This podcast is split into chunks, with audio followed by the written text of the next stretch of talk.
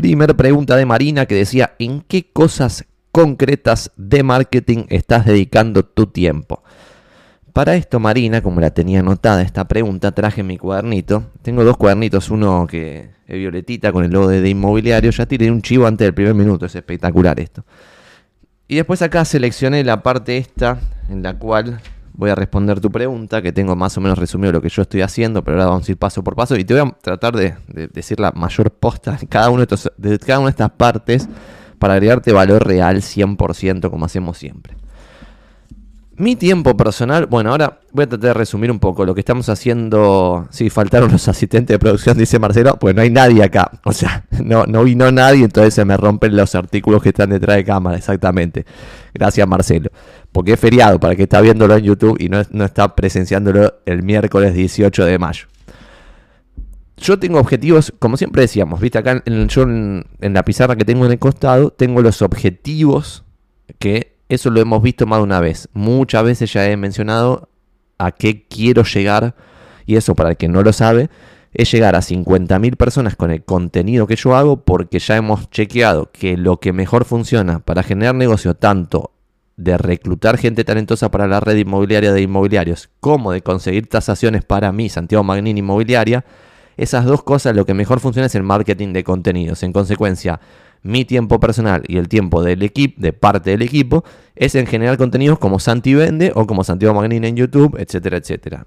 Eso, lo que quiero llegar a 50.000 personas para que de esas 50.000 personas, 120 me completen el formulario de inmobiliarios.com barra unirse, para que de esos 120, 40 sean postulantes de calidad, para que de esos 40 postulantes de calidad, 4 terminen ingresando en inmobiliarios, para que de esos 4 que ingresen en inmobiliarios, 2 sean superhabitarios y 3 vendan algo alguna vez. Uno de ellos vende, pero va a ser no superhabitario, deficitario. Y por el otro lado, por el embudo de conversión de tasaciones, necesito 21 pedidos de tasación que se convierten en 3 captaciones que se convierten en 1.5 ventas por mes. Eso lo hemos visto, lo pueden ver en videos anteriores. Pero lo que voy a ver ahora, en base a la pregunta tuya, que supongo que viene dado los videos anteriores, yo siempre hablo de objetivos, pero no hablo de las tareas concretas. Justo el otro día estábamos viendo con Lola, que está en el equipo, cuáles son las tareas de Lola y cuáles son las tareas en las cuales yo tendría que focalizar mi tiempo. Hoy tenemos dividido, por ejemplo, Lola está posteando 8 posteos por mes en el blog de, inmobiliarios, que son posteos agregadores de valor que salen en general de videos largos míos mezclados con, con otras temáticas. De esos 8 posteos por mes, 4 newsletters, idealmente los jueves van a empezar a salir. Salió uno la semana pasada y creo que 2-3 semanas han salido, que se van a llamar o se llaman ahora eh, tímidamente tips de inmobiliarios cuatro newsletters. Llamamos blog y newsletter. En la parte del blog está Lola y una redactora que escribe los contenidos. Ella los postea en el blog. Blog, newsletter, YouTube, recortes diarios con Joaquín. Joaquín es el que recorta, Lola es la que postea, hace los thumbnails, escribe los títulos en base a keywords que la gente google en internet, en Google, porque cuando vos googleas cualquier giladita, los primeros resultados te salen orgánicos de YouTube, lo cual es una cosa de locos. Si hay algo que responde a la pregunta que estás googleando. Cuarto, LinkedIn, los jueves vamos a empezar a postear. Y quinto, Instagram eh, en el de Santi Vende y en el de Inmobiliaria. Esas son las responsabilidades de Lola y además gestionar diseñadores gráficos y otros proveedores, pero que no viene al caso de las tareas que vos me estás preguntando la pregunta. Dicho eso, en vídeos anteriores yo mencioné también las tareas que como equipo hacíamos entre todos. Ahora eso está cambiando y está bueno que lo detalle porque va con esto del espíritu de experimentación que siempre referimos en de inmobiliarios y en general en estos videos. Y es que algunas cosas no funcionan de las que hacemos. En consecuencia, lo que ahora, en este mes de mayo del 2022, nosotros estamos matando son, y paso a detallar, uno, Facebook Ads. Ya no hacemos más Facebook Ads. Antes hacíamos publicidad en Facebook y publicidad en Instagram, ya no lo hacemos más. No sé si se acuerdan, pero en el 2021 nosotros habíamos hecho una mega prueba para ver si podíamos captar propiedades y vender propiedades a través de campañas. En campañas en Google AdWords y en Facebook Ads. Esas campañas en el 2011 murieron con un gran, gran fracaso. 2022 reinventamos las campañas y lo que estábamos haciendo hasta ahora era hacer publicidad para reclutar talento. Ahora matamos las publicidades en Facebook Ads. Matar las publicidades en Facebook Ads no es solo laburar menos con Rodrigo, que es el que hace las campañas, sino que es laburar menos con un diseñador gráfico que diseña las piezas, laburar menos con Lola, que tiene que redactar los contenidos de cada una de las publicidades, etcétera, etcétera. Entonces eliminamos un montón de laburo que no traía ningún resultado. Segundo, landings. En su momento empezamos a hacer landings tipo de inmobiliarios.com barra informe, eso creo que todavía existe, pero Como eso, habíamos hecho un par de landings para ver si podíamos llevar tráfico a inmobiliarios.com. Y esto lo digo por si alguien más lo quiere experimentar, puede ser que haya fallado para nosotros, pero para que otra persona le funcione. Bueno, ¿qué hacíamos nosotros? Llevábamos gente con un contenido de valor a nuestra web, por ejemplo, de inmobiliarios.com barra informe, y cuando la persona pasa por tu web, vos ya le podés poner el píxel de seguimiento, el píxel de seguimiento de Facebook y de Google. Y con eso vos le podés hacer campañas de remarketing. Y todo esto, si no entienden ni J, lo pueden googlear. Remarketing es cuando vos perseguís a la gente que ya demostró interés en lo que vos le estás ofreciendo. Y nosotros entonces hacíamos campañas donde dábamos valor, por ejemplo, che, mira este informe trimestral que hacemos del, mercado inmobiliario, iban a una landing nuestra, ¿por qué nuestra? ¿Y por qué no se bajaban el informe de una en una plataforma? Porque de esa forma nosotros somos dueños del lead. Es decir, vos dejás el mail y el mail ya nos quedó a nosotros. Y además de que el mail nos quedó a nosotros, Además, te pusimos el pixel de seguimiento, en consecuencia te podemos hacer campañas por otros medios, ¿está bien? Bueno, eso, las landings murieron, acabo de explicar cuál era la idea. La joda es que nosotros esto lo medimos por, como siempre digo, con los embudos de conversión. Los embudos de conversión en nuestro rubro, y cada uno tendrá su propia dinámica, son muy lentos. En consecuencia, cuando empezamos a hacer campañas, dijimos, bueno, mínimo vamos a hacer campañas con esta nueva lógica del 2022, seis meses. ¿Por qué? Porque si no pasan seis meses, no vamos a tener resultados. Quizás hay muchas impresiones de las publicidades, hay muchos clics, buen CTR, nos sale barato el clic, eh, le ponemos el pixel de seguimiento a miles de personas, por lo tanto nuestra base para hacer remarketing es significativa, todo pareciera funcionar bien, pero después cuando ves el, el bottom, la parte de abajo de todo el embudo, que es lo único que querés, porque si no hay guita abajo, todo lo de arriba no sirve para nada, Hicimos ese análisis después de nueve meses de hacer las campañas y llegamos a la conclusión de que todo el mundo venía por marketing, o sea, todo el mundo, todo el mundo, tipo, estoy exagerando, pero la mayoría venía por marketing de contenidos, un trozo muy significativo venía por referidos y después el resto eran todos pequeños pedacitos recontra insignificantes y la guita que poníamos, el laburo que hacíamos y un montón de cosas para Facebook no tenía sentido. Murió Facebook, murieron las landings porque las landings estaban alineadas a hacer publicidad más allá de que agregaban valor las landings per se, pero puedo hacer un post en el blog que lo hacemos de forma mucho más estandarizada y nos sale mucho mejor porque ya es parte del laburo, por ejemplo, de Lola y de Shalom, que es la responsable de redactar los contenidos, bueno, sale muchísimo mejor. Entonces Facebook Ads murió, las landings murieron, murió Facebook. Facebook, yo estábamos posteando el mismo contenido que en Instagram y en otras redes sociales, pero como mi contenido es medio rebelde, medio, no sé si innovador, pero medio rebelde, en consecuencia con el público de Facebook no se llevaba bien. Como no se llevaba bien, los posteos tenían recontra poca interacción, no los veía nadie, no tenían alcance. Y, lo que nosotros decíamos es, che, pero es igual casi que nos sale gratis, porque tenemos Hootsuite, que pagamos, no sé, 50 dólares por mes, y, en vez de postearlo solamente en Instagram, posteamos en Facebook, en LinkedIn, en Twitter, el mismo contenido. La joda es que no funciona, eso ya lo sabíamos, pero bueno, estábamos probando. No funciona hacer el mismo contenido exacto para plataformas que funcionan diferente. Es decir, un posteo que funciona muy bien en Instagram puede morir en el olvido en Facebook y puede restarte seguidores en Twitter. ¿Y esto cómo puede ser, Santi, que te reste seguidores? Sí, yo después si quieren les muestro, pero por ejemplo, hay videos en YouTube que me restan suscriptores. Videos en YouTube que me restan suscriptores. O sea que la gente hace clic, alguien que se había suscrito antes, abre el video y dice, no, se fue al carajo Santi, ya está hablando de cualquier pavada, y se desuscribe. Entonces, hay cosas que restan valor sorprendentemente y son laburo. O sea, quizás estuvimos trabajando dos días seguidos en hacer algo y cuando lo lanzamos resta valor, no es neutral, resta valor. Eso es totalmente de locos. Entonces matamos Facebook, matamos Twitter, matamos LinkedIn LinkedIn entre comillas, ahora lo voy a explicar, y matamos SlideShare donde subíamos las presentaciones en algún momento porque era tipo, hacemos una webinar o una charla, la presentación va a SlideShare, después eh, compartimos el SlideShare en distintos lugares, no tiene sentido, era el pedo, una tarea al pedo que agregaba tiempo y, recursos y no nos agregaba ningún valor. Entonces matamos seis cosas, Facebook Ads, las landings, Facebook, que no es lo mismo que Facebook Ads, Twitter, LinkedIn y SlideShare, seis cosas, han muerto por completo. En consecuencia, Lola está con blog, newsletters, YouTube, LinkedIn y Instagram. LinkedIn, ¿por qué lo tengo en los dos lugares? Como que murió y también lo tiene Lola, porque lo cambiamos a que solamente vamos a postear los jueves un pedazo del posteo del blog de esa semana, que va a haber dos en esa semana, pero se va a agarrar uno y se va, se va a publicar en LinkedIn. Porque creemos, y esta es otra también una hipótesis, que el contenido de nuestro blog, como está muy elaborado y tiene valor, puede ir mejor con LinkedIn que una cosa más rebelde, descontracturada, como puede ser en TikTok o Instagram, donde sí no funciona.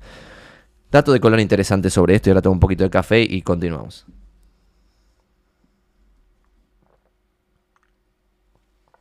Acá el amigo político honesto dice, el tema es que las plataformas digitales están limitando muchísimo el alcance orgánico. Si no pagas, cada vez te dan menos impresiones. Esto es real, pero sin embargo hay excepciones, porque por ejemplo en TikTok la cantidad de gente que está consumiendo TikTok es delirantemente alta y encima lo consumen un montón de tiempo.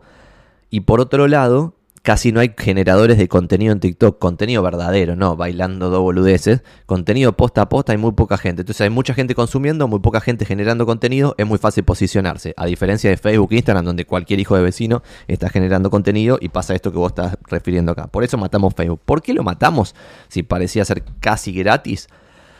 Porque creemos que es estas cosas que nos restan valor. ¿Por qué? Porque si una persona no me conoce, googlea Santiago Magnín, eh, ve una cosa más o menos interesante y dice, eh, qué interesante, que es de inmobiliario, de este pibe, no sé qué, googlea un poquito más, no sé qué, bla, bla, bla, bla. Después llega a Facebook y encuentra que los últimos 100 posteos todos tienen alcance nefasto, un like o dos likes o cero likes, como que resta branding. Entonces es mucho más digno que lo vamos a hacer en breve, hacer un posteo en Facebook que diga, nos vimos en Disney, no, no voy a estar más en Facebook, y que muera Facebook, borramos todo el resto de los posteos, y que ese último posteo diga, vamos a estar en la plataforma del mañana, no en la plataforma del ayer, es decir, vamos a estar en Twitch, TikTok eh, y lo que sea, YouTube. Que esas tres son las, las cuales yo dedico mi tiempo, que ahora la respuesta que estoy haciendo larga, pero creo que algo de valor agrega.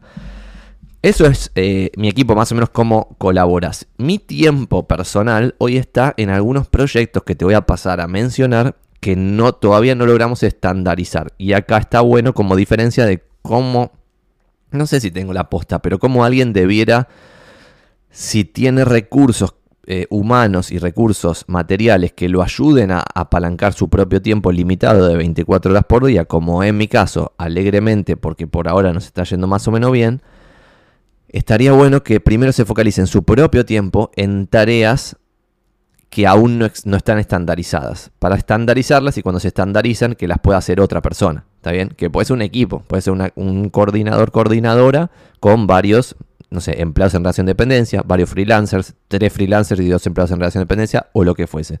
Ese rol de coordinación es diferente al rol de al principio de los tiempos, inventar las tareas de la nada. ¿Está bien? Y esto es lo que yo quisiera lograr este año, en, el 2022 lo que queda. Uno, terminar mi libro, que es un proyecto que tengo hace años y años y años, está escrito hace años, pero cada vez le doy una nueva vuelta de tuerca, espero que quede bien, porque después de 10 vueltas de tuerca si queda mal me mato, eh, estoy exagerando. Libro MOOC, no sé si saben lo que es un MOOC, es un Massive Online Open Course, es un curso que debiera estar adaptado casi capítulo por capítulo con el libro, sería como un espejo del libro en video, pero en video producido, video copado, editado, mágico. Ese MOOC todavía no sabemos si lo vamos a sacar gratis en YouTube para cualquiera o vamos a hacer la, clásica magia de landing, precio, pagar y bla. No queremos ganar guita con el curso, quizás hacemos todo ese circo y regalo la plata que facturamos, pero sin embargo, el hecho de tener que pagar te filtra un público muy interesante, por lo tanto ahí puede tener sentido. Entonces el libro MOOC Tercero, el branding, el branding, perdón, de un portal inmobiliario que vamos a lanzar, que no voy a decir el nombre, pero se llama propiedades.algo, un dominio. El cuarto es la identidad verbal, que estamos haciendo un proceso de consultoría de inmobiliarios.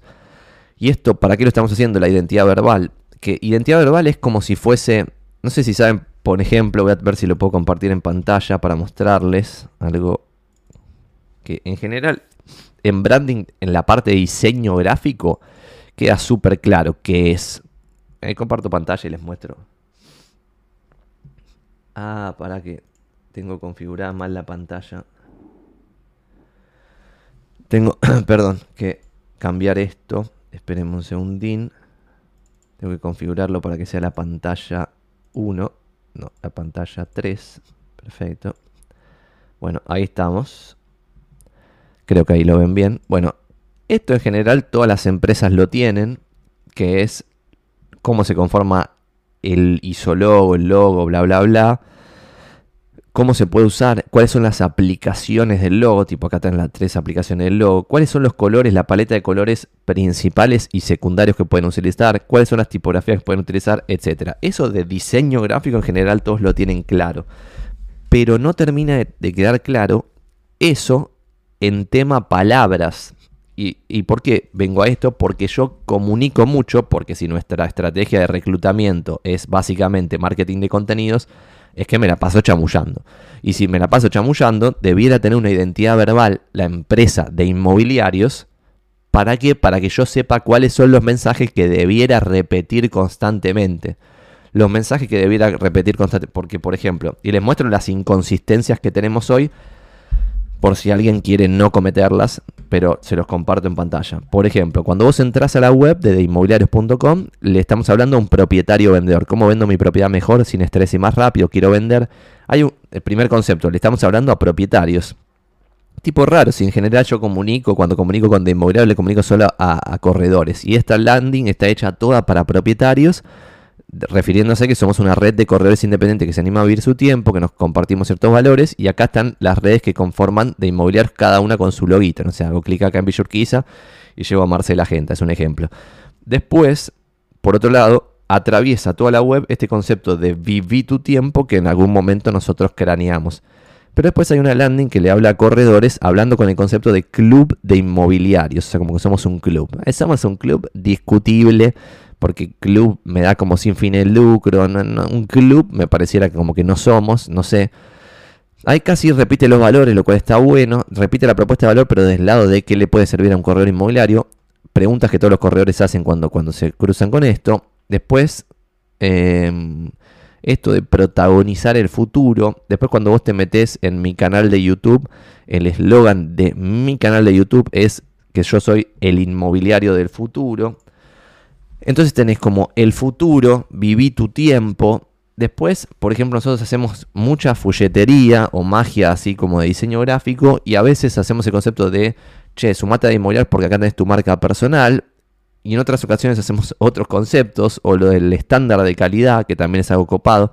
Entonces no nos termina de quedar claro, tipo, qué es lo que estamos comunicando. Entonces el proyecto este es identidad verbal, tipo bajar tres mensajes, como si fuese la paleta de colores tres mensajes principales y cada uno de esos tres mensajes principales, por ejemplo, puede ser marca personal, y bueno, lo sé, porque lo estamos haciendo, marca personal, estándar de calidad y no sé qué más. Marca personal y estándar de calidad son dos cosas diferenciales 100%. Por ejemplo, vos no puedes estar en ninguna red con tu marca personal 100% posta a posta, excepto que sea súper picante y súper grande. Eh, no sé, por ejemplo, en Argentina las franquicias más grandes, solamente a modo de mención, y no estoy haciendo ninguna, jugando de valor ninguna de las franquicias, Rimax, Keller Williams, Century 21, Coldwell Bankers, K-Mex, etcétera, todas esas vos operás con la marca gigante y cada vez que haces una publicidad le estás ayudando a la marca gigante a hacer más grande su marca y vos, tipo, no construís tu propia marca personal. Entonces eso es un diferencial zarpado de inmobiliarios. Sin embargo, quizás estamos comunicando viví tu tiempo, que es como, ¿qué, es viví tu tiempo?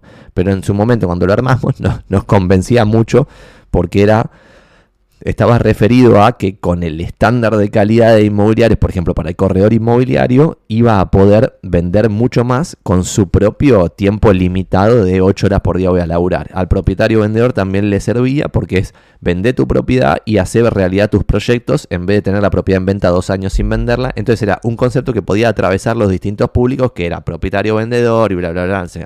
Pero, pero si la magia es la marca personal, de inmobiliarios no debiera comunicarle a un propietario, me parece. Bueno, eso lo estamos armando, identidad verbal.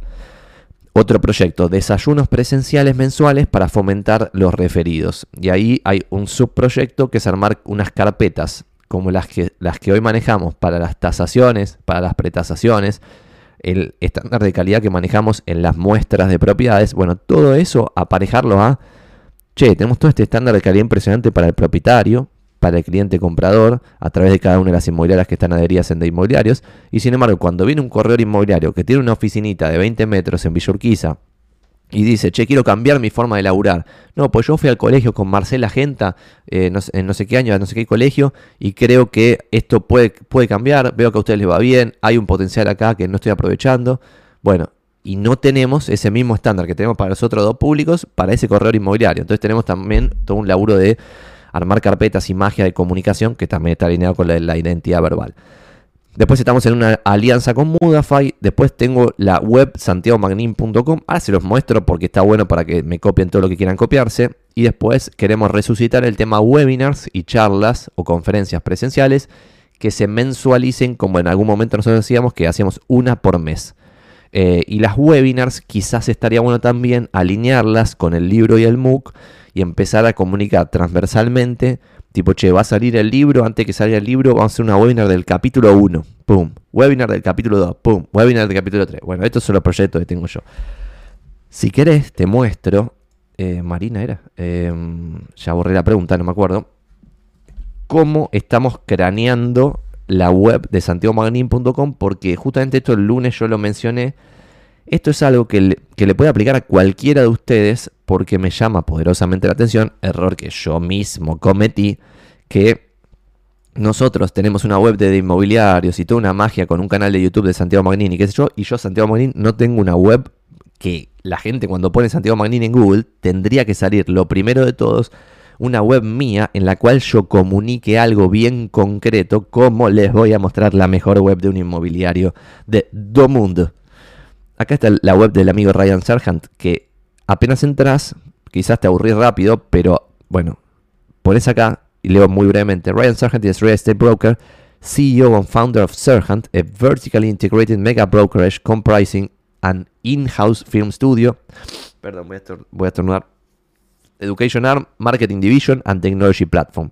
He's also a best-selling author, producer, and star of Bravo's million, dollar list in New York and Sell It Like Sargent. Impresionante. Ya en una sola línea te está vendiendo a Sergant zarpadamente. Después te dice emprendedor inmobiliario. uh, perdón. Real Estate Entrepreneur, emprendedor inmobiliario. ¿Cuánto vendió el año pasado? Acá te invita a ir a la, web de Sergant de la inmobiliaria, que la voy a abrir muy brevemente acá para que vean la diferencia. Cuando entras a la web de la inmobiliaria, vas a ver que acá hay un poquito más de equipo, de propiedades es una dinámica totalmente diferente, nada que ver a, lo que era la otra web. ¿Está bien? Por ejemplo, acá no sé, pones people y te aparece toda la gente, magia, vamos a ser amigos Ryan Serkat, impresionante, me vuelvo loco. Eh, y mira qué copado esto, está espectacular. Y encima está todo así como bajada la calidad para que, para que se cargue rápido. Eh, esto está buenísimo, está buenísimo. Me encanta, impresionante. Vamos, Ryan Serkan. Entonces, por ejemplo, en el caso mío, Quizás yo tendría, y ahora les voy a mostrar otra cosa, de cómo estamos pensando, entre comillas, tomar prestadas ciertas ideas acá del amigo Ryan. Eh, mi caso y cómo lo pueden utilizar cada uno de ustedes. Primero, quizás yo tendría que tener una web santiagomagnin.com, una segunda web de la inmobiliaria Santiago Magnin y una tercera web de, inmobiliarios. ¿Por qué? Pues son negocios diferentes. Por ejemplo, la primera, la personal, yo ahí podría vender charlas, cualquier cosa, otras cosas que me alimenten la inmobiliaria y que me alimenten a deinmobiliarios.com. En la inmobiliaria tendría que estar abrazado a, por ejemplo, en este caso, Fernando y Leandro, que me ayudan en la inmobiliaria, pumba, y diciendo, mira todo lo que vendimos el último año, pim, pim, pim, magia, magia, magia, las propiedades que tenemos en venta y qué sé yo. Y después la tercera web de inmobiliario.com, listo, che, esto es una red inmobiliaria que le prestamos servicio a estas inmobiliarias. Dicho toda esa gloriosa intro, les voy a mostrar este documento en Google Docs. Quizá le sirve a alguien. No sé qué pasó, que tengo estornudo, estaba perfecto. Bueno, vamos a mostrarles esto. Que es como estoy pensando la adaptación de una web tipo Ryan Sergant a lo que quiero armar yo. Y les muestro el chamullo que estoy armando. Chamullo es realidad, pero el, el ruido, si se quiere, porque después me dicen, no digas chamullo, no digas humo, no digas esas palabras, pues tiene una connotación negativa. Sí, tiene una connotación negativa, pero lo que quiero decir es hacer ruido, hacer ruido, decir las cosas para hacer ruido. En consecuencia, miren, les muestro esto. Ahora, ah, y les voy a mostrar un presupuesto de cuánto sale hacer una web en Argentina, como la gente con un proveedor eh, de la gran pelota para hacerlo bien, bien, bien, bien, y esto también les va a agregar valor. ¿Por qué? Porque obviamente vos podés conseguir una web por 5 mil pesos, por 10 mil pesos, por 20 mil pesos, pero va a ser un desastre. O sea, va a ser un enlatado que tienen todos, o sea, igual va a estar muy bien porque para el estándar del mercado inmobiliario quizás tenés una web moderna del año 2022 y ya estás en el percentil 90, no estoy exagerando, de las mejores webs de Buenos Aires. Sin embargo, si querés estar en el percentil 99, tendrías que ir a algo aún mejor, que es como, por ejemplo, les muestro este presupuesto para que ustedes saquen sus propias conclusiones. Em, a ver qué les parece. Impresionante, esto me vuelvo loco. Esto tiene bastante valor agregado. ¿eh? Bueno, después les muestro este presupuesto que me pasó la agencia Under Agency, pero antes voy a mostrarles lo que yo armé antes de empezar el proceso con ellos. ¿Por qué? Porque después les voy a mostrar cuál es el proceso de ellos. Pero lo que yo los invito es que cada uno debiera tener pensado algo así. Porque si vos le mandas un PDF como este que voy a mostrar ahora a un diseñador web de los medio pelos súper baratos que te va a vender un enlatado por 20 lucas, igual te va a quedar un productazo si lo haces así. Yo lo que pensaba es, tipo, parte 1, y acá me van a decir, eh, Santi, pero deja de vender humo. Esto es real, obviamente. Esta web, no sé si lo acaban de notar cuando mostré lo de Ryan Sergant, es una web puro ego. Tipo, tiene que hablar de vos y de vos mismo 800 veces mostrar 40 fotos tuyas. ¿Por qué? Porque la persona no te conoce y te tiene que comprar a vos como si vos fueras un producto. Capitalismo 101. En consecuencia, parte 1, por ejemplo, lo que yo pondría, y esto cada uno piénselo cuál, cuál es el equivalente, Santiago Magnín es corredor inmobiliario y fundador de la primera red inmobiliaria Bandera Blanca que ofrece comisiones más justas, capacitaciones y el mejor estándar de calidad de inmobiliarios.com. También es autor del libro Si es fácil no es negocio, acá no sé cómo se va a llamar el libro todavía, tutora de honorem del posgrado en emprendimiento de la FIUA y voluntario en Junior Achievement. Esto como ven, al igual que hace el amigo Ryan, y le pongo al diseñador esto como ejemplo, es muy hacedor de ruido este párrafo. Estoy diciendo varias cosas copadas y me posiciono súper bien sin que sea un rechamullo imposible de leer gigantesco. Y por ejemplo, como ven acá, no puse ni un título ni nada, no pongo licenciado en administración de la UBA y dice no sé qué, a nadie le importa, a nadie le importa. En cambio, si la primera red inmobiliaria me puede servir porque es un chivo que quiero tirar. Parte 2 es adaptado a esto de emprendedor inmobiliario y le puse emprendedor inmobiliario, Santiago es el fundador y de vuelta reforzás esto porque le vas a mandar un chivo a inmobiliarios.com y después busquen ustedes en qué se pueden diferenciar siendo los mejores. Y acá yo encontré dos cosas en las cuales somos los mejores. Somos la red inmobiliaria con la mejor rotación de cartera. Durante el año 2021 vendimos el 52% de lo que publicamos en venta, mientras que el mercado tan solo vendió el 1,5% de lo ofrecido en promedio somos 35 veces mejores que la competencia y le pongo ímpetu a lo que acabo de decir. Esto es bestial y son números, en la realidad. Es una locura total. Y después puse somos la mejor, la red inmobiliaria con el mejor estándar de calidad en publicación, que fueron las dos cosas que encontré que de verdad somos los mejores. Porque, tipo, somos lo más simpático, lo, lo más agradable, esto chamullo total, que es lo que ponen todos. Busquen algo en lo que de verdad tengan un diferencial verdadero. Eh, indiscutible. Estas dos diferenciales que tenemos nosotros acá son indiscutibles. Después, ¿somos los mejores vendedores? Eh, probablemente no, no sé. Pero sí somos la red con la mejor rotación de cartera y somos la red inmobiliaria con el mejor estándar de calidad. Y acá le pongo esto que me parece interesante, que por ahora todos me criticaron en que tiene un montón de números y a nadie le va a gustar, pero vamos a ver qué onda. Durante el año 2021, el 100% de lo que publicamos en venta tuvo visita virtual en 360 grados, máximo nivel de destaque, plano video y fotos profesionales. Mientras tanto, mientras tanto, en el mercado solo el 5% de la oferta se publicó con visita virtual en 360 grados, el 12% con máximo nivel de destaque, el 13% con plano y el 15% con video y fotos profesionales. Se nota acá marcas una diferencia bestial. Acabamos de hacer un pequeño scroll. Si alguno leyó un datito, que después hay que ver cómo esto lo, mete de, de, forma mágica el diseñador, que va a quedar mucho más agradable para leer que este desastre que hice yo como primera aproximación. Después, tipo parte 3, poner esto, no sé si ven, Ryan Argentina acá, como los loguitos de los medios en los cuales apareció. Salir en los medios es fácil y esto también lo pueden lograr como un diferencial. Tienen que generar tienen que ayudarlos a los periodistas a hacer su laburo.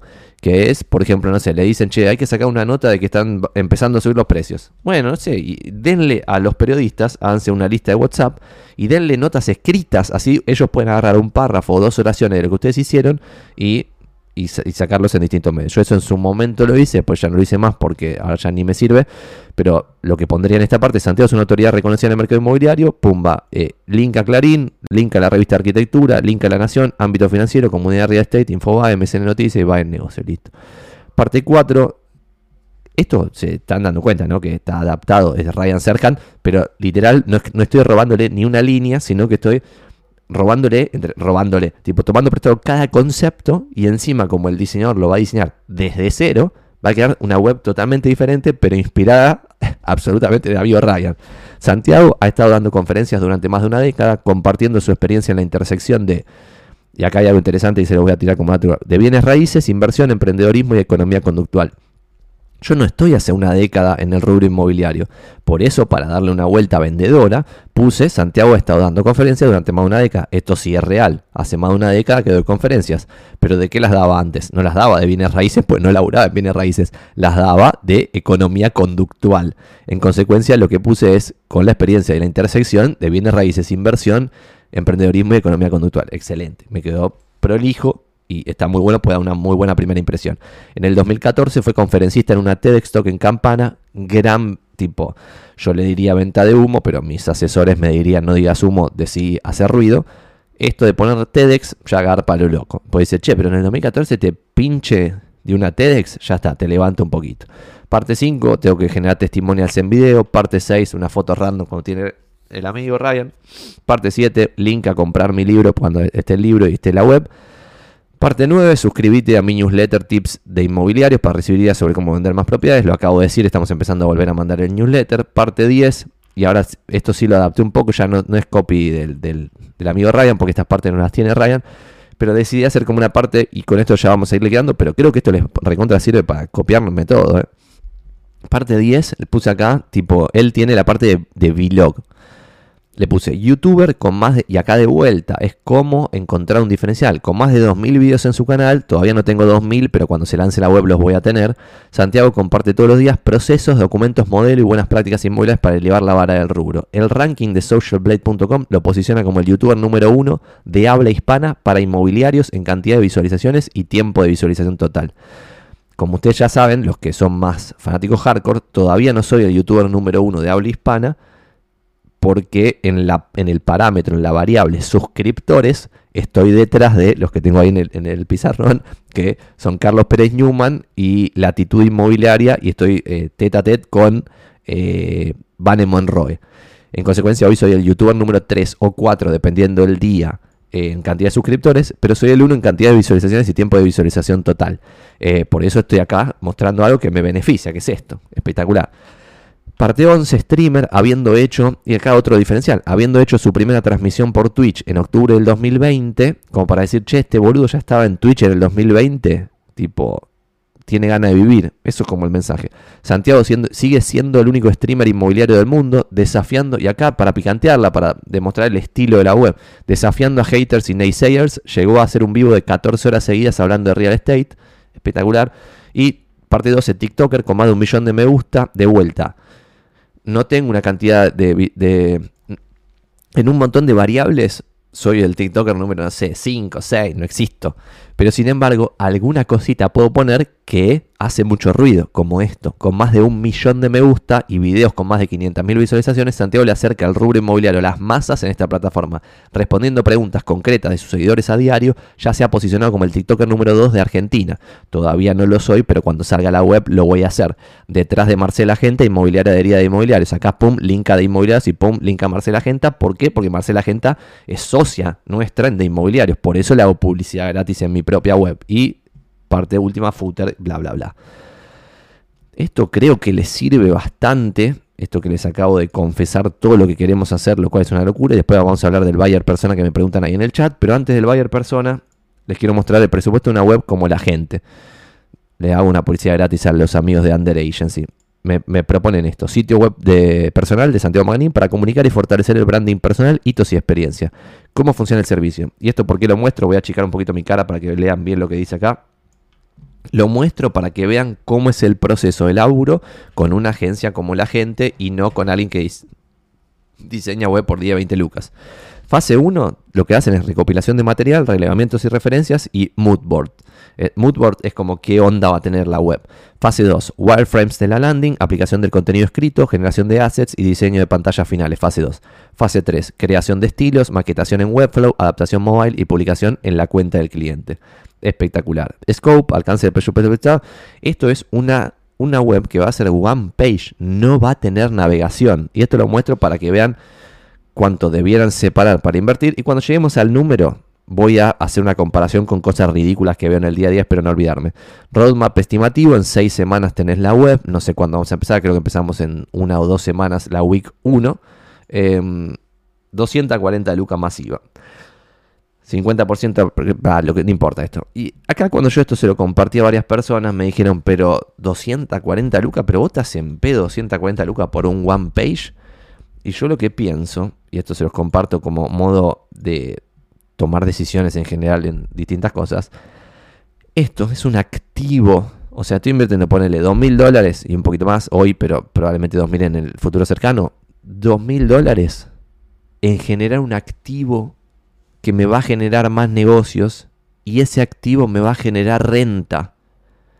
Y sorprendentemente, las mismas personas que me dicen, Santi, pero vos estás en pedo, vas a gastar dos mil dólares en una one page, esas mismas personas se gastan cinco mil dólares en irse a Cancún a pelotudear, que es un gasto que no genera renta. En consecuencia, me llama poderosamente la atención que a alguien que se gasta un montón de ítems en vacaciones y boludeces le parezca que invertir en un activo que le va a generar más negocios y le va a generar más renta, eh, me sorprende, al menos me sorprende. Bueno, vamos a ir respondiendo las preguntas en vivo y a tratar de tomar un poco de café, pues ya se me hizo... Esta fue la pregunta más larga que creo que hemos respondido en toda la historia de los Twitch, porque son 11 y 47 y solamente agarré una pregunta, o sea, se ve que tenía muchas ganas de chamullar, es impresionante. Santi Crack me vuelvo loco, ponen ahí. ¿Qué opinas de los modelos de negocios PropTech estilo Mudafy? Ahora respondemos esa que me, encanta.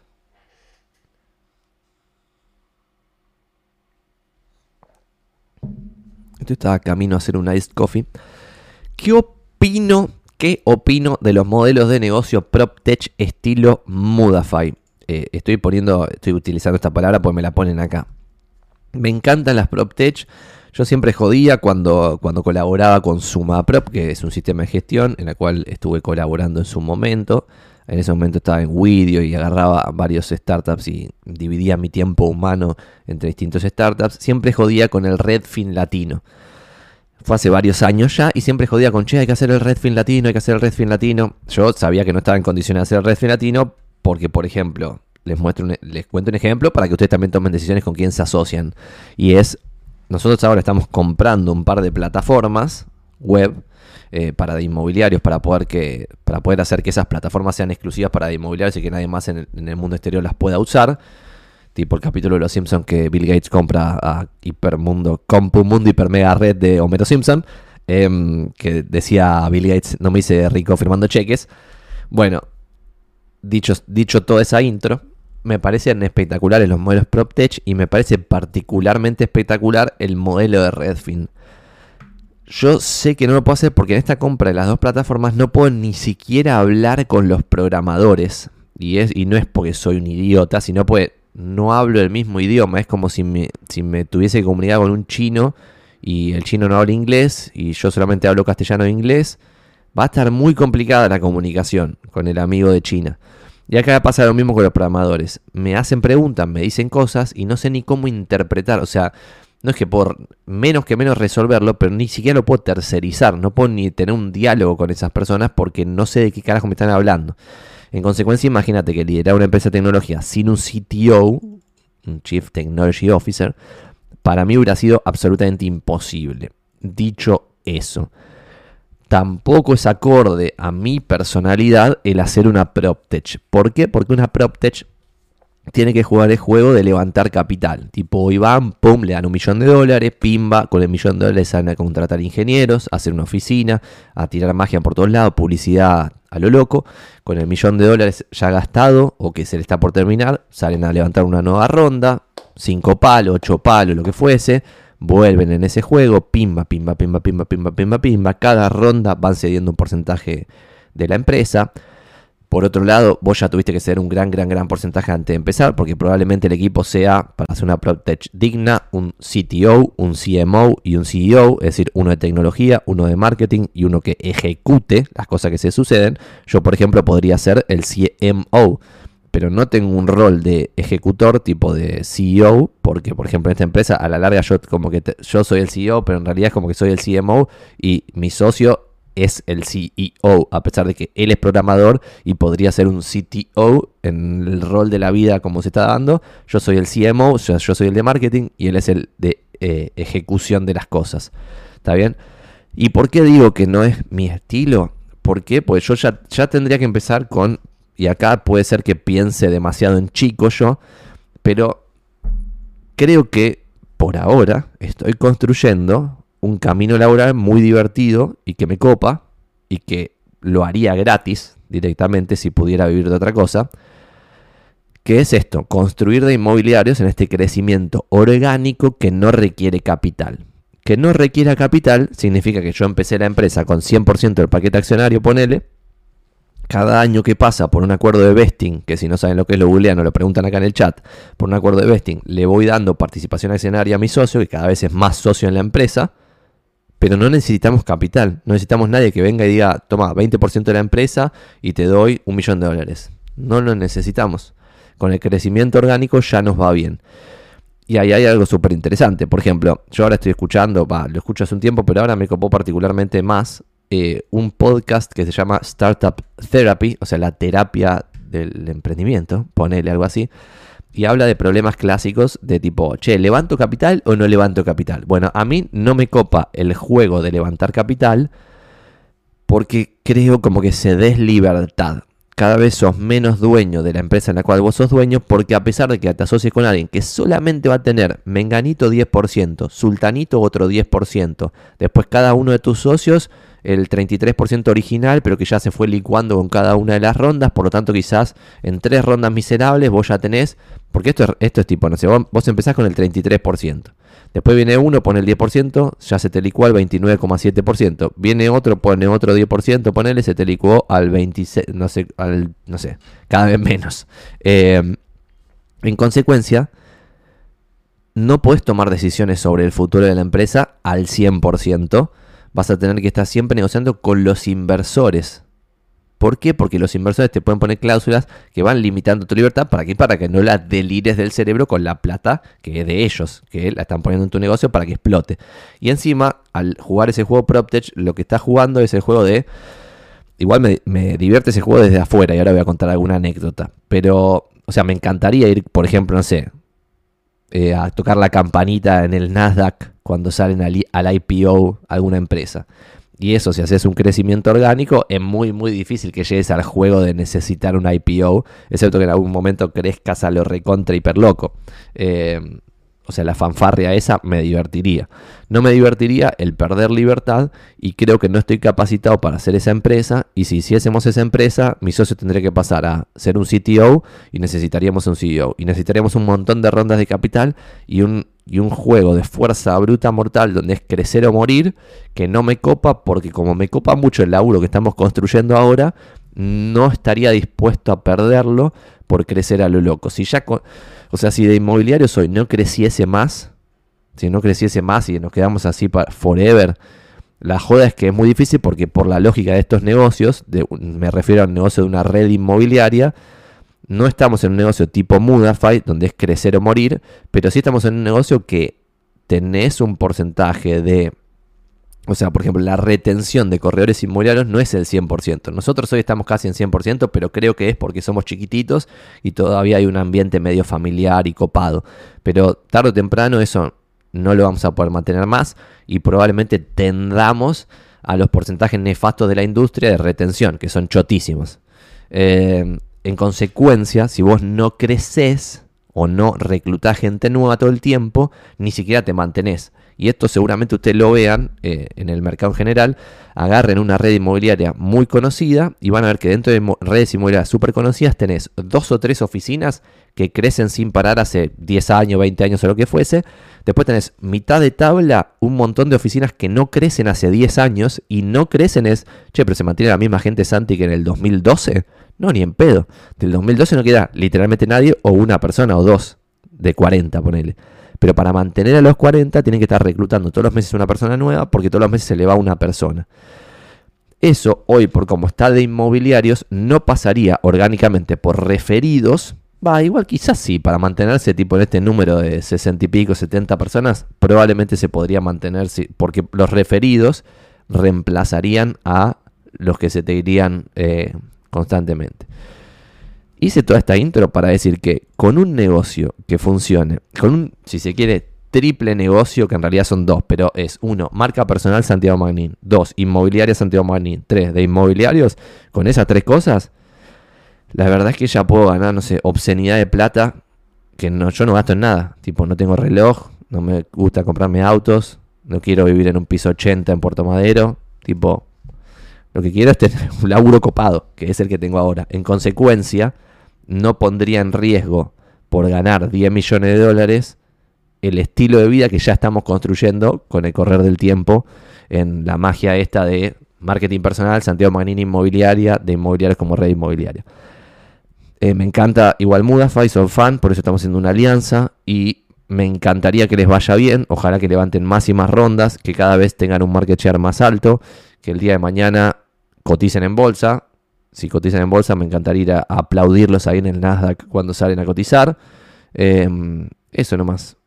Me pone acá Marquito, que está en el CBC de arquitectura y le interesa el corretaje. Piensa hacer ambas en simultáneo. ¿Qué pensás de hacer la carrera a distancia virtual?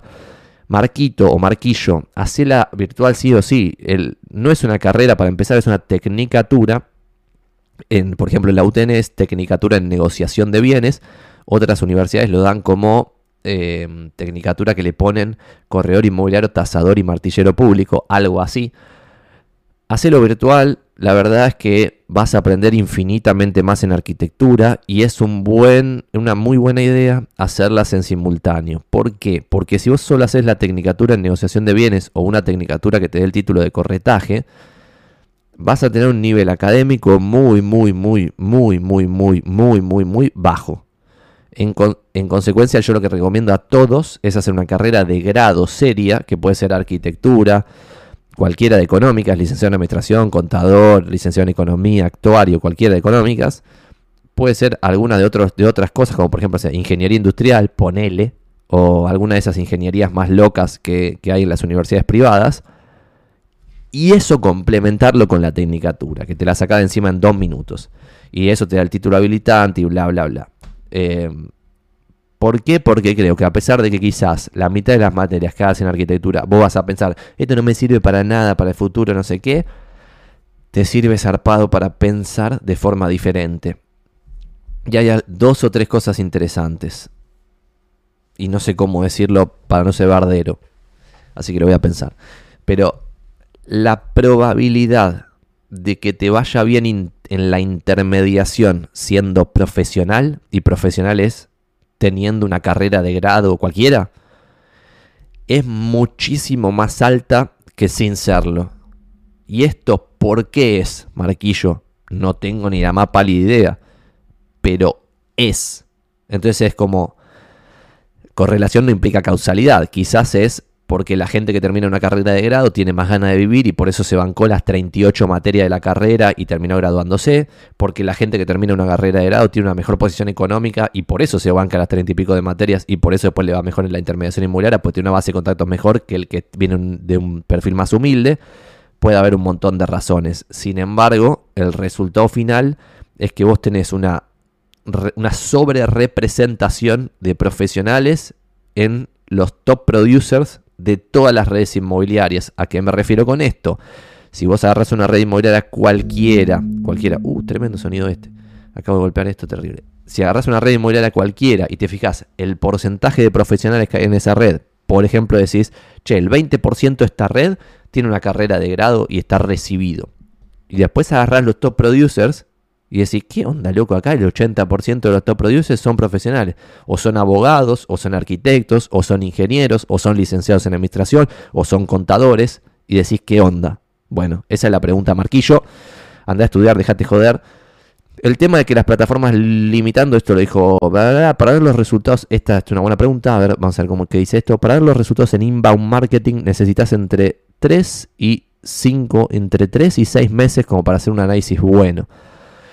Exactamente, nosotros le dimos 9 meses a varias cosas que hemos hecho y no, no, no ha funcionado. ¿Por qué me refiero con esto? Pues, por ejemplo, nosotros hemos hecho no solo inbound marketing, eh, tipo otras, otras cosas locas que hemos hecho, que le dimos un montón de meses y después de todos los meses, ¿por qué, ¿por qué nos engañaban estas acciones de marketing que a veces funcionan, parecen funcionar y después no funcionan?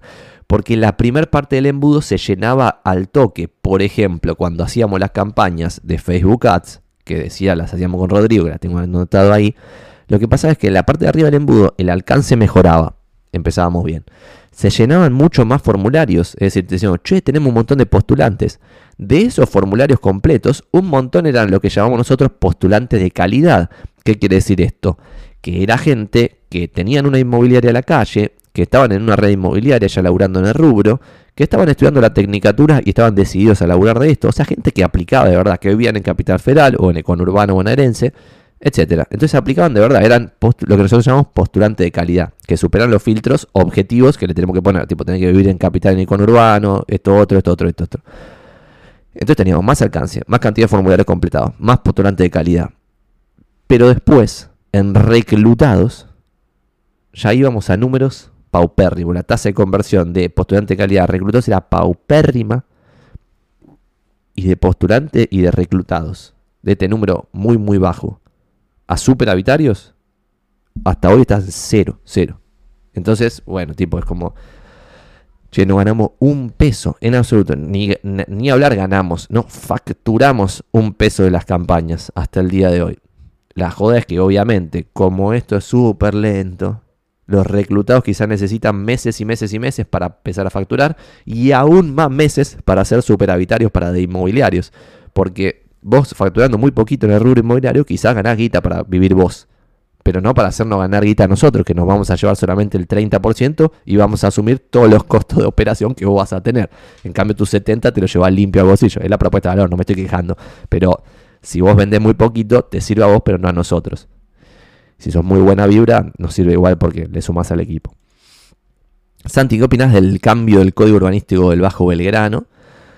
No tengo una opinión formada, así que no lo voy a responder. El engagement lo están bajando las redes. Bueno, la, Considera, considero que hay que basarse tanto en métricas de vanidad. No hay que basarse tanto en métricas de vanidad. Buen comentario. Nosotros, todo lo que acabo de decir, no eran métricas de vanidad. Atención. No estábamos ni en pedo focalizándonos en cantidad de likes o todas esas giladas totales. Ni en cantidad de seguidores. Me chupo un huevo la cantidad de seguidores en nada de eso. Nos estábamos focalizando en la parte de arriba del embudo, que es alcance, cantidad de formularios completados y postulante de calidad. Esos tres primeros, que son los tres primeros puntos del embudo, estaban dando muy bien. Pero de acá a acá, la porcentaje de conversión era pésimo, entonces se nos rompía todo el embudo. El MOOC, que acá Marcelo pregunta, MOOC se escribe M-O-O-C, que es Massive Online Open Course, que en castellano sería curso en línea masivo y abierto queda para el orto en castellano. ¿Va a ser enlatado o vía Zoom? Pregunta Marcelo. La idea del curso es que sea enlatado y que igual está buena tu idea, la voy a anotar, de que quizás tendríamos que hacerlo enlatado como lo pensábamos hacer y sumarle como una charla por Zoom de cada capítulo. Estaría bueno eso, ¿eh? me gusta porque además puedes generar interacción entre la gente que, participa. Lo que nosotros queríamos hacer era enlatado y, por ejemplo, si el libro tiene 10 capítulos y el primero es, no sé, ponerse objetivos, que el, primer capítulo del curso sea ponerse objetivos y sean varios videitos en relación a eso que estén alineados a lo que dice el libro. Entonces, como que vos puedas hacer el curso con el libro en la mano y que eso el objetivo máximo es que esto te sirva mucho más que cualquier contenido que esté en cualquier otro lado, inclusive más que los videos que ya tenemos nosotros. Entonces es un desafío interesante. Por eso no lo lanzo nunca, porque soy un cagón que estoy tipo reformulándolo, reformulándolo, reformulándolo. Quizás es un sesgo y tendría que lanzarlo ya mismo. Acá el amigo dice, quizás un poco de UX, storytelling, copywriting te puedan ayudar con tu voz de marca, Santi. Sin lugar a dudas, tu página personal debería estar escrita en primera persona. Puede ser, lo vamos a ver con, con, la agencia esta que me va a ayudar en el laburo. Tenés que empezar a, entrenar a las 5am como Ryan Serkan me pone Marcelo Ticari. Ojalá pudiese tener esa fuerza de voluntad, boludo, de empezar a las 5 de la mañana para, para, para entrenar. No la veo porque no estaría teniendo esa fuerza de voluntad. Me encantaría. Pero dato de color interesante. Hoy dije, che, hoy voy a comer bien, no sé qué, bla, Como cuando me vine caminando y hoy es feria estaba todo cerrado. Solo estaba abierto en todo el camino hasta acá el Café Martínez. Eh, y ya había dicho, bueno, me comí una banana antes de salir, barrita de cereales, pim, iba a comer bien, no sé qué. Y cuando estaba en el Café Martínez vi un churro con dulce de leche y dije, dame dos churros con dulce. Ese es mi nivel de fuerza de voluntad en salud, es, es muy, muy bajo. ¿Qué onda, Santi? Primera intervención en el chat, me preguntan acá, ¿estás por sacar un sitio web nuevo? Me preguntaban, bueno, la lógica que estamos usando ahora, y esto lo voy a hacer súper breve, pues ya respondimos antes, es triple web, santiagomagnin.com, eh, marca personal, magia, pim, pim, pim. Segundo, la parte de la inmobiliaria Santiago Magnin. Y tercero, de inmobiliaria.com, la red. Cada uno de esos tiene que tener un buyer persona diferente, que es la pregunta que me hacen después, que dice, tu buyer persona siempre piensa en su propio beneficio. ¿Qué hay en esta web para mí? ¿Cómo me puede ayudar lo que hay en esta web? Etcétera, etcétera, etcétera. Coincido 100% con este comentario del buyer persona y esa es la lógica con la cual va a estar armada la web de la inmobiliaria Santiago Magnín y la web de inmobiliarios.com. Que la web de inmobiliarios.com la decimos hace poco, está bastante canchera, pero la vamos a reformular porque le habla a varios buyers persona y ya cuando le hablas a, varios buyers persona y el que no sabe qué es un buyer persona lo puede googlear, pero básicamente es armar en tu cabeza y en una pizarra por ejemplo, no sé, yo le hablo a corredores inmobiliarios matriculados que tienen su propia inmobiliaria, que están trabajando en una red de otro, que están trabajando en una inmobiliaria tradicional, etc. Y cada uno de ellos puede tener muchas particularidades y yo tendría que empezar a saberlas una a una, tipo, che, Marcelo, que está eh, laburando en una inmobiliaria eh, por ejemplo, agarremos un caso verdadero. Marcelo Pesa, que se sumó de inmobiliarios. Él tenía su propia inmobiliaria, después de tener su propia inmobiliaria, se fue a una red inmobiliaria súper grande y después de esa red inmobiliaria súper grande vino acá. ¿Por qué? Porque encontró en el modelo de inmobiliarios el mix de lo bueno que él tenía cuando operaba solo y lo bueno que él tenía cuando operaba en red. Las dos cosas juntas y además un montón de otras cosas, pero que quizás es el segundo nivel de, de beneficio. Dicho todo eso, la web personal, como la del amigo Ryan Serhant, yo la veo más como carta de presentación. Que lo único que tiene que decir esa web es, este chabón negroso sabe de lo que habla. Nada más. Es como, e, es un realtor diferente, no es un, pinche más. Sabe de lo que habla y es como, en vez de dar una tarjeta personal, tu tarjeta personal inclusive puede decir santiagomagnin.com y nada más. Y se la das así y listo. O sea, es más, esa es una buena idea para una tarjeta. Eh, Vamos a ver esto. Destacar el mensaje. ¿Cómo, ¿Qué significa esto que se destaca el mensaje? Me vuelvo loco, ¿eh? No, tengo ni idea. ¿Alguien me lo explica? Santi, saludos desde Uruguay. Es la primera vez que te vengo a ver en vivo. Te sigo a full en las demás redes. Tenemos una inmobiliaria con dos socios y estamos aplicando cosas que enseñás, crack. Saludos. Muchas gracias por este comentario destacado, que no sé qué significa. Si me lo quieren a... canjeado, destacar mi comentario. ¿Se paga, boludo, destacar un comentario en Twitch? Me tienen que enseñar esto. Hay startups que hacen bootstrapping también, eh, dice acá el amigo. Sí, bueno, pero si jugás a un juego como por ejemplo, y esto es interesante, lo que estás planteando acá de bootstrapping, no te conozco, si querés después comentar tu nombre, pero todo lo que comentás es como que me haces acordar a mí mismo hace unos años. Em, y yo ahora cambié un poco ciertas filosofías, pero era muy de pensar como lo que estás diciendo vos ahora en varios de tus comentarios. Y el tema de bootstrapping es que no aplica a ciertas startups donde es fuerza bruta de guita ganar o perder la competencia. ¿Qué quiero decir con esto? Si vos querés hacer un portal inmobiliario como Redfin, para no hablar del mercado local, Redfin. Redfin eh, competía en su momento con Silo y Trulia. Después Silo compró a Trulia y se convirtió en el líder absoluto, pero por escándalo de los portales inmobiliarios de Estados Unidos. El segundo es Realtor.com, que es de, un, portal inmobiliario, el número 2, de, creo que el dueño es de News, News Corporation, algo así, Realtor.com, que Realtor es una marca además, pero es la marca como si fuese corredor inmobiliario, como si alguien tuviese la marca corredor inmobiliario y si querés usar la marca corredor inmobiliario le tenés que pagar a Realtor Sarasa, eh, es algo increíble. A lo que voy con esto es, te invito a googlear keywords inmobiliarias hoy desde una IP argentina, cualquiera sea la keyword. Pone, por ejemplo, departamentos en venta en Palermo, clásica. Después pone terraza con vista abierta, tres ambientes en colegiales, súper específico, long tail. Va a ser quien te sale primero, segundo, tercero, publicitando, eh, taca, taca. Bueno, para competir ahí tenés que tener mucha plata. Porque si no, no puedes hacer un portal inmobiliario. Si vos haces un portal inmobiliario bootstrapeando el proceso, no te va a conocer nadie, no existís. Y es lo que intentaron ya hacer un montón de personas. Que hacen portales inmobiliarios que están buenos, que tienen buena navegación y qué sé yo, pero no entienden la lógica básica de que un portal inmobiliario solo sirve si agrega valor en el sentido de tener las dos ruedas girando de la bicicleta, esta es una analogía que se usa mucho, y las dos ruedas que tienen que girar en un portal inmobiliario son la rueda de los anunciantes, tenés que tener la, la oferta, que eso hoy esta parte la puedes resolver, absorbiendo de todos los sistemas de gestión. Haces un acuerdo con Toco Broker, con Sintel y con no sé cuántos, dos o tres más nada más. Con cinco cafés ya tenés toda la oferta de capital federal en tu, en tu portal inmobiliario nuevo. Esto ya lo hacen todos.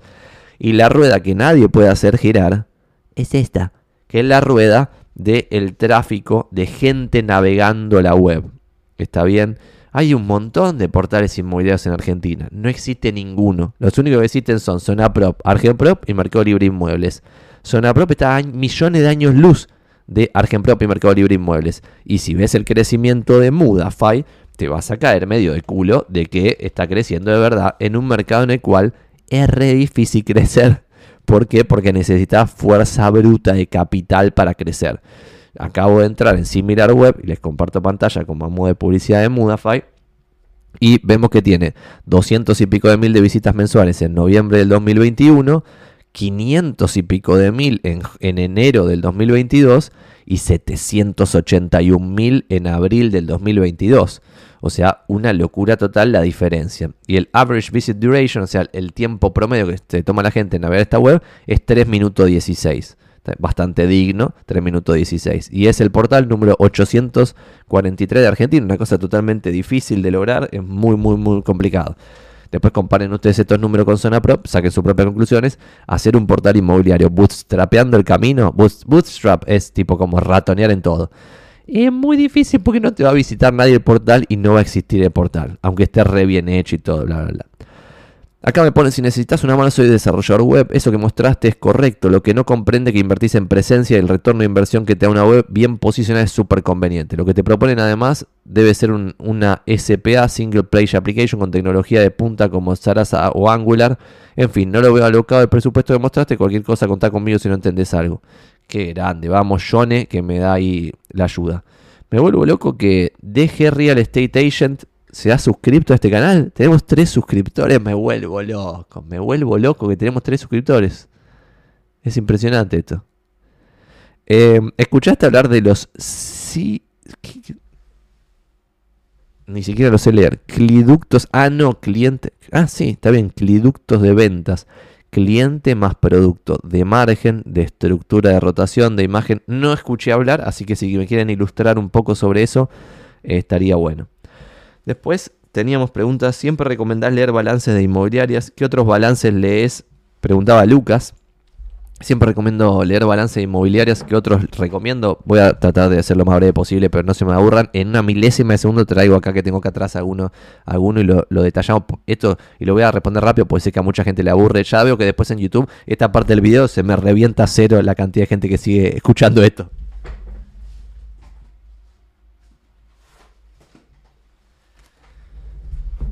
Acá, por ejemplo, tengo, y se los voy mostrando en cámara, esto, Tweedy Brown, esto, Tweedy Brown, eh, Letter to Shareholders, o sea, las, las cartas a los inversores de Tweedy Brown. Tweedy Brown es un fondo que a mí me cae particularmente en gracia porque tiene más de 100 años y está muy relacionado con los grandes inversores de valor de la historia, tipo el amigo Ben Graham. Y bueno, ven acá tengo cada uno de los de las cartas a los inversores de Tweedy Brown. Vamos a ver si hay acá alguno más. Ah, este libro está bueno. Este eh, es como. No lo conseguí en libro, lo tengo impreso acá. El triunfo de los optimistas. Gran libro. Lo muestro porque está entre los balances, ¿no? Por eso Este es un paper de Tweedy Brown también que se llama What Has Worked in Investing, ¿Qué ha funcionado en el mundo de la inversión.